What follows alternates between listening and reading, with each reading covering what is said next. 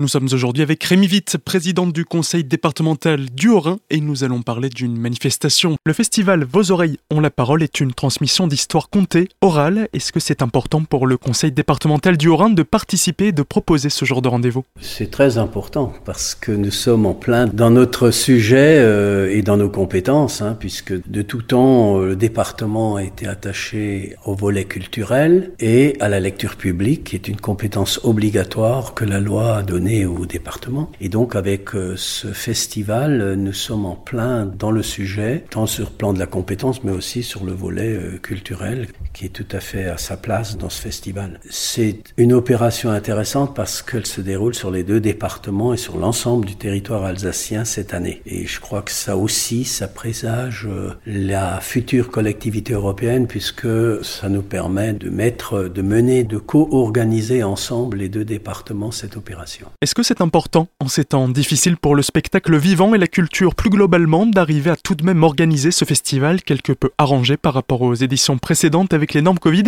C'est tout de même important pour tout ce volet culturel, tous ces acteurs, de proposer ces rendez-vous? Oui, parce que on a tous vu pendant le confinement, ben, le mot l'indique, confinement, personne ne sortait. C'est justement ces secteurs-là qui ont beaucoup, beaucoup souffert, puisque généralement, euh, les représentations, les festivals se font avec du public. Pas de public, euh, difficile de pouvoir euh, s'exprimer, de pouvoir jouer, de pouvoir faire compter, hein, puisqu'il s'agit aussi beaucoup de comptes. Cette période un peu difficile permet justement de remettre, je crois, toute cette activité euh, de conte, de chant, de culture, de les mettre en adéquation avec le public. Et je pense que l'idée qui a été imaginée, c'est précisément quelque chose comme le drive-in sur Celesta au Tanzmatten. C'est pour permettre à chacun de pouvoir euh, s'imprégner de ce festival, de ces différentes représentations, sans forcément quitter la voiture. C'est là où on voit l'innovation de la région, de faire un peu comme les Allemands ont pu faire pendant le confinement pour garder ce lien avec la culture, des contes Corona compatibles. Ça, c'est vraiment la première fois qu'on le voit. Donc, on vient dans la voiture, on allume le poste. Quel était vraiment le but?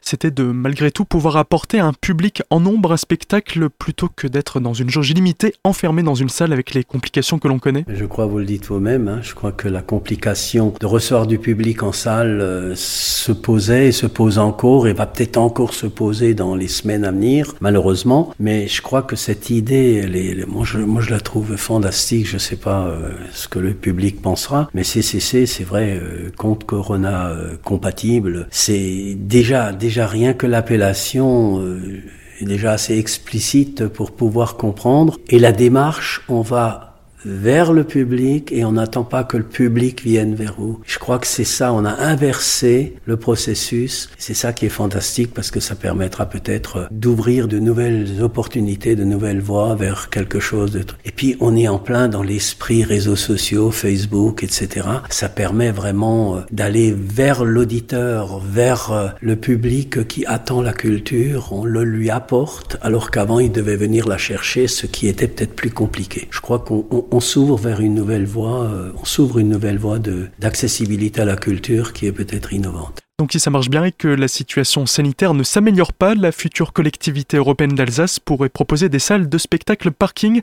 On arrive, on se gare, plus d'applaudissements, mais des appels de phare ou des coups de klaxon pour féliciter la troupe. Ben, il y aurait des avantages euh, certains. D'abord, ça permettrait de continuer à servir la culture. Ça nous coûterait peut-être moins cher en termes d'investissement pour créer des salles de culture qui parfois ont du mal à se remplir. C'est une politique innovante qui me paraît euh, tout à fait correspondre à l'ère du temps. Rien inventé. Les États-Unis le font depuis euh, pas mal de temps. Ils font même les messes en drive. Hein, euh, on, le voit, pour citer un exemple des messes, mais ça pouvait être d'autres sujets. Bientôt, peut-être, les politiques devront s'inspirer de la chose pour faire leur meeting. Euh, ce sera peut-être aussi quelque chose d'innovant et peut-être plus apprécié. Donc voilà, non, non, moi, je, je, je, suis ravi. je suis vraiment heureux de pouvoir adhérer à cette nouvelle idée et de pouvoir, en tant que collectivité départementale, soutenir cette initiative qui, je crois, est une révolution culturelle, c'est le cas de dire. Euh, et je pense que ça fera sans doute, enfin je l'espère, des adeptes et ça permettra peut-être de nous ouvrir de nouvelles voies.